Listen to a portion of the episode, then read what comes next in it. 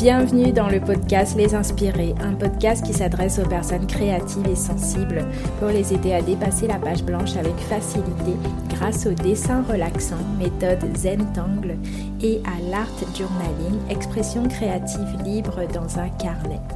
Je m'appelle Gisèle alias Gigi Hook, artiste, coach créative et enseignante certifiée de Zentangle depuis 2017 envie de créer avec moi et d'être guidé étape par étape dans votre prochaine création, même si vous n'avez jamais dessiné avant, je vous donne rendez-vous sur mon site www.jjhook.fr pour accéder à une vidéo gratuite dans laquelle je vous fais une démonstration d'art inspirée du Zentangle.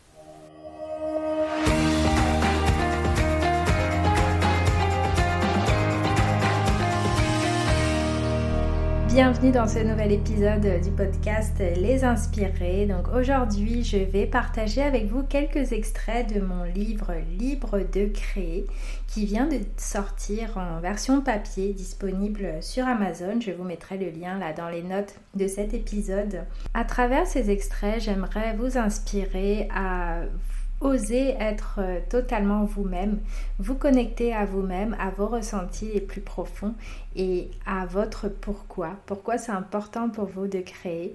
Et à partir du moment où on arrive à se connecter à cette énergie-là, à cette vibration-là, les blocages se défont peu à peu et en tout cas l'envie revient fortement et on se met à créer plein plein de choses.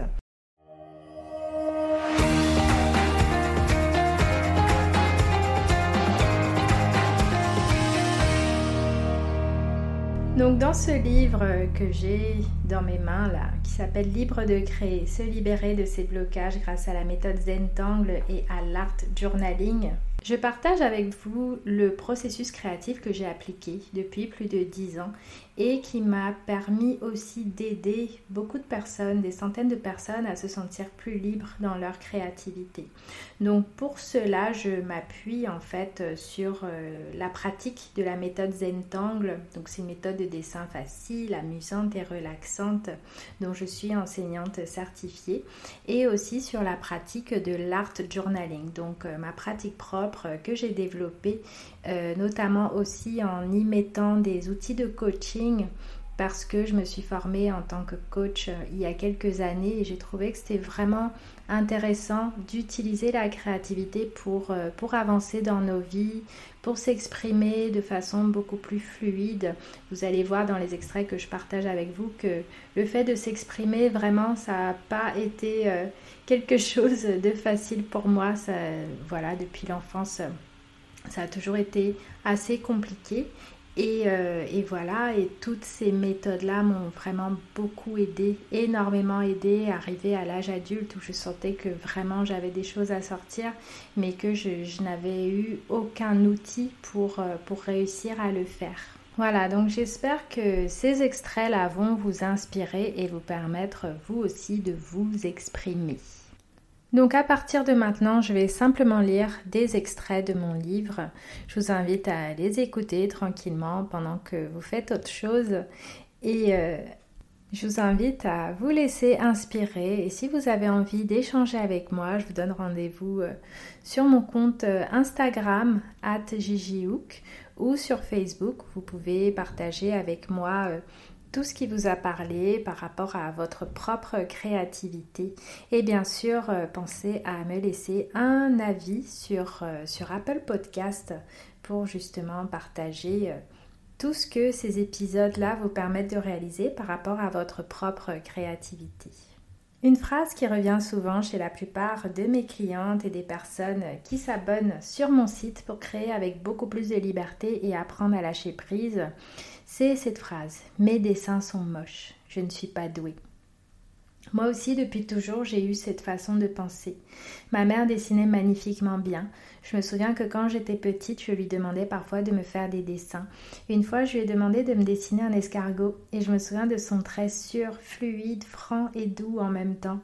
Et en quelques secondes, je voyais un bel escargot tout doux apparaître sur le papier, sans une rature. J'étais émerveillée. Elle ne dessinait pas souvent, mais elle dessinait super bien. Et comme la plupart des gens, j'ai grandi en me disant que je ne dessinais pas bien, que je n'étais pas douée, comme s'il s'agissait d'un état passif et impossible à changer. On est doué ou on n'est pas doué, c'est tout. C'est comme ça que je pensais. Pourtant, j'adorais peindre et dessiner toute petite, mais j'avais solidement ancré dans ma tête ce je ne sais pas dessiner. Un jour, quand j'étais bien plus grande, j'ai parlé avec ma mère de ses superbes dons en dessin. Elle m'expliqua qu'elle avait pris des cours de dessin au collège et qu'elle avait un professeur vraiment très pédagogue. C'est lui qui lui avait appris à dessiner aussi bien. Ce qui me frappait chez elle, c'était qu'elle dessinait tout ce qu'elle avait en tête très facilement. Ce n'était pas une dessinatrice qui copie ce qu'elle voit, ni qui reproduit l'existant. Elle illustrait tout simplement ce qui lui passait par la tête. D'ailleurs, une fois à la retraite, elle a écrit de superbes livres pour enfants dont elle faisait elle-même les illustrations. Ça paraissait tellement facile quand je la regardais faire. Ce qui est sûr, c'est que ma mère avait appris à faire ça. Elle ne s'était pas levée un beau jour pour sortir de son crayon toutes ses formes fluides. Elle me répétait souvent qu'elle avait eu un excellent professeur qui avait su lui enseigner les bonnes méthodes, et elle se sentait sûre d'elle pour dessiner ce qu'elle voulait, tout simplement. Les ravages du dialogue interne négatif. Même adulte, je me disais, c'est trop tard de toute façon. Je n'ai pas appris pendant mon adolescence, je n'ai pas eu de super prof de dessin au collège comme ma mère, donc ça n'arrivera jamais pour moi. Je ne serai jamais douée et je ne pourrai jamais dessiner comme j'aime. Et je restais dans cet état de passivité et de négativité absolue. Même quand j'ai décidé de dessiner après mes années de création de crochet, je restais dans cette idée qu'il me faudrait des années d'apprentissage pour espérer un jour m'exprimer librement par le dessin et rien que d'y penser, j'étais déjà découragée. Sans m'en rendre compte, je me bloquais, je me rendais impossible l'accès à une chose qui est finalement très simple, abordable, du moment qu'on se laisse aller et qu'on se débarrasse de cette croyance du je ne peux pas le faire, ce n'est pas possible pour moi.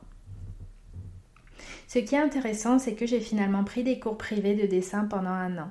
J'ai appris toutes les règles au niveau des proportions, de la perspective, j'ai beaucoup pratiqué. Durant cette période, j'ai même suivi des cours d'art plastique par correspondance au CNED et à la Sorbonne, ce qui équivalait à une première année de licence d'art plastique. Je m'étais mis en tête de travailler d'arrache-pied pour développer une compétence que je pensais ne pas avoir.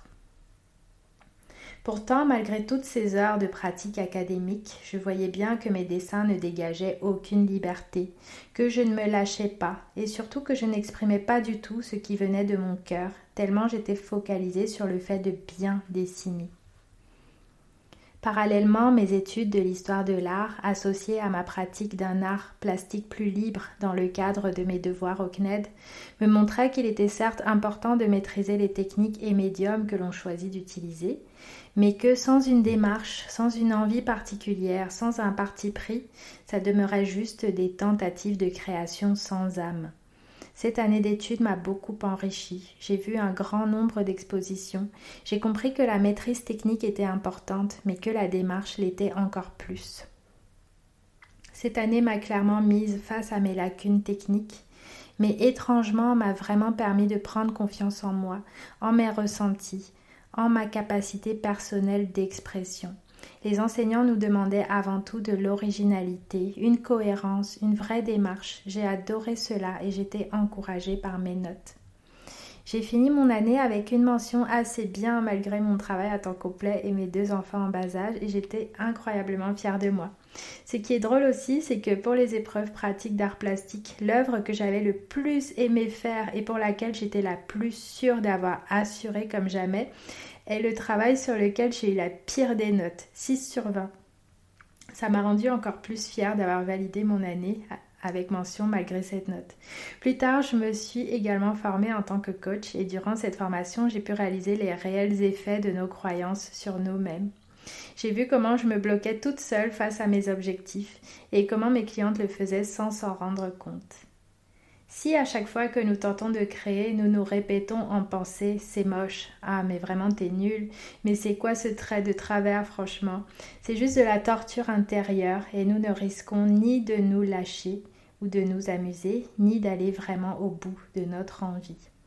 Dans ce contexte, l'idée n'est pas de faire une œuvre d'art qui sera exposée dans un musée, mais juste de créer, de s'autoriser à créer et à aller au bout de son envie, quel que soit le résultat final, quel que soit le rendu, quels que soient les ratés qui arrivent sur le chemin. Les blocages qui découlent du dialogue interne négatif. Les moments où j'entends le plus les critiques intérieures de mes lectrices, c'est lorsqu'elles commencent à faire des dessins minutieux et raffinés en utilisant la méthode Zentangle. Voici un échantillon de ce que je peux lire. Vraiment, ça fait amateur. Mes traits ne sont pas du tout réguliers. Parfois, elles me demandent un avis, une critique, pour confirmer ses pensées. Mais ce que j'adore avec la méthode Zentangle, c'est qu'il n'y a aucun espace pour ce genre de dialogue. Ce n'est juste pas présent. C'est déstabilisant pour beaucoup de personnes car elles aimeraient avoir des critiques non positives, soi-disant pour les faire avancer. Je le vois parfois. Entre guillemets, je suis ouverte à la critique. N'hésitez pas à me dire ce que je devrais améliorer, sinon je vais stagner. Et lorsqu'il n'y a pas de critique en face, cela ne leur semble pas normal, car c'est ce à quoi elles ont été habituées. Si toi aussi tu fais face à cela dans ta manière de penser, Sache que je te comprends. Je suis mon plus grand critique. Je suis tellement dure avec moi-même. Je ne m'en étais jamais vraiment rendu compte avant de commencer à dessiner avec la méthode Zentangle et avant de devenir enseignante certifiée de cette méthode. Même pendant la certification, je regardais souvent les dessins des autres et je me disais waouh, j'ai encore du boulot. Je me sentais petite, pas douée. La méthode n'a pas changé ça du jour au lendemain mais elle m'a juste permis d'en prendre conscience et de pouvoir m'observer pendant le processus créatif. Observer mes sensations, mes réactions quand je m'étais trompée, entre guillemets, sur un motif, mon envie de tout abandonner, de lâcher totalement. Et je suis très reconnaissante d'avoir pu commencer à enseigner cette méthode. Comme certains le disent, ce qu'on enseigne aux autres, c'est ce qu'on a le plus besoin d'apprendre. Et dans mon cas, c'est largement confirmé. J'enseigne le lâcher-prise, la bienveillance envers soi, envers ses créations, car j'ai besoin de me le rappeler chaque jour, me rappeler que ce que je fais est bien, même si une partie de moi est convaincue du contraire. Me rappeler aussi que j'ai le droit de faire des erreurs, seuls les ordinateurs n'en font pas, et encore. Nous sommes des êtres humains bourrés de défauts, de failles, de souffrances, de peurs, et nous sommes aussi pleins d'amour, de bienveillance, de résilience, tout comme ce que nous créons.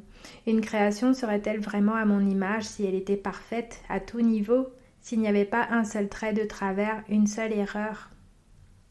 Alors oui, après des années de pratique du dessin et de la peinture, c'est sûr qu'on évolue et qu'on gagne en technique et en liberté. C'est d'ailleurs mon cas, ça fait des années que je pratique, donc je dessine bien mieux qu'il y a dix ans. Et une personne qui découvre mes dessins aujourd'hui et qui débute se dira mince, je ne suis pas douée, alors que c'est juste une question de pratique. Une seule chose est vraie, c'est que je vois chaque jour des personnes qui dessinent depuis bien moins longtemps que moi et qui font des créations incroyablement belles, tellement poussées, tellement profondes. À quoi ressemblerait mon quotidien si je me comparais à elles et en déduisais que je ne suis pas douée? Ça me ferait tout arrêter.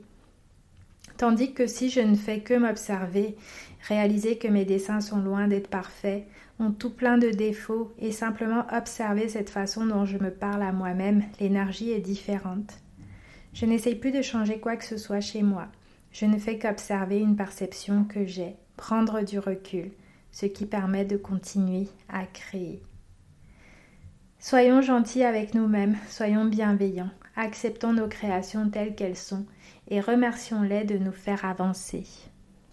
Voilà quelques extraits de mon livre Libre de créer, se libérer de ses blocages grâce à la méthode Zentangle et à l'art journaling. Je vais vous mettre euh, dans les notes de cet épisode le lien pour pouvoir euh, vous offrir la version papier de ce livre.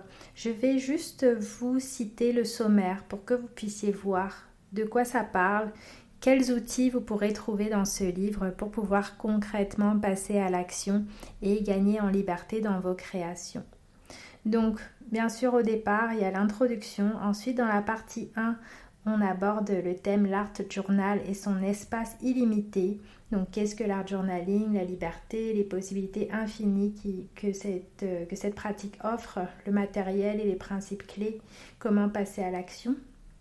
La deuxième partie concerne la méthode Zentangle et le No Mistakes dont vous avez entendu parler aussi dans ces extraits-là.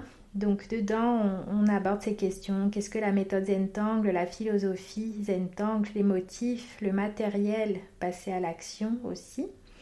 La partie 3 aborde l'état d'esprit nécessaire pour créer par soi-même. Parce que c'est bien beau d'avoir des techniques, d'avoir des déroulés pour créer, mais en même temps, euh, c'est vraiment tout un état d'esprit qu'il faut pouvoir développer. Donc euh, dedans, on y parle du fait de s'écouter, développer la positivité et clarifier ses objectifs. Ensuite, on va un petit peu plus loin dans les, les parties suivantes. La partie 4, c'est créer par soi-même des outils simples pour se libérer. Dedans, on va voir la couleur pour exprimer ses émotions, la puissance des formes circulaires, les motifs aussi pour créer par soi-même. Dans la partie 5, on commence à parler du fait de combiner Zentangle et Art Journal. C'est quelque chose que j'ai beaucoup fait dans ma pratique, que j'enseigne également et qui permet de réaliser pas mal de choses intéressantes. Donc dans cette partie, on, voit justement l'art inspiré du Zentangle et l'art journaling, comprendre les règles pour mieux s'en affranchir et le processus que, que je vous invite à suivre. La partie 6 euh, aborde le fait de passer sur toile. Donc dedans, on voit la peur de la toile, euh, comment gagner encore plus de liberté avec euh, ce support, un terrain d'expression plus affirmé en tout cas. L'avant-dernière partie, la toute dernière d'ailleurs, parce que après c'est la conclusion, donc cette partie-là, c'est créer sa vie grâce à l'expression créative. Et là, on va voir vraiment toutes les retombées que ça peut avoir, comment ça peut vraiment transformer toute une vie. Euh, l'expression créative, donc dedans on aborde ces thèmes, le fait qu'il n'y ait pas de limite à ce qu'on peut créer, le pouvoir créateur qui est en chacun de nous euh, et, comment accélérer ces résultats tout en ralentissant parce qu'il ne s'agit pas de performance mais de vraiment pouvoir euh, se connecter à soi, s'écouter et passer à l'action. Voilà, donc euh, j'ai hâte d'avoir vos retours concernant ce livre et je vous dis à bientôt pour un prochain épisode.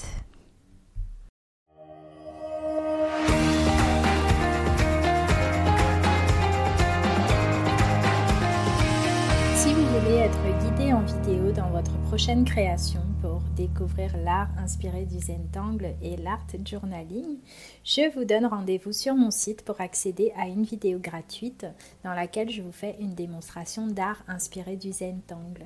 C'est facile à suivre, c'est accessible à tous. Il vous faut simplement un feutre noir, un carré de papier et un peu de couleur.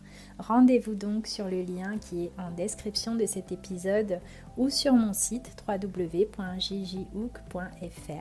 pour pouvoir accéder gratuitement à cette vidéo qui dure environ 20 minutes et qui va vous permettre de démarrer. À très bientôt pour le prochain épisode.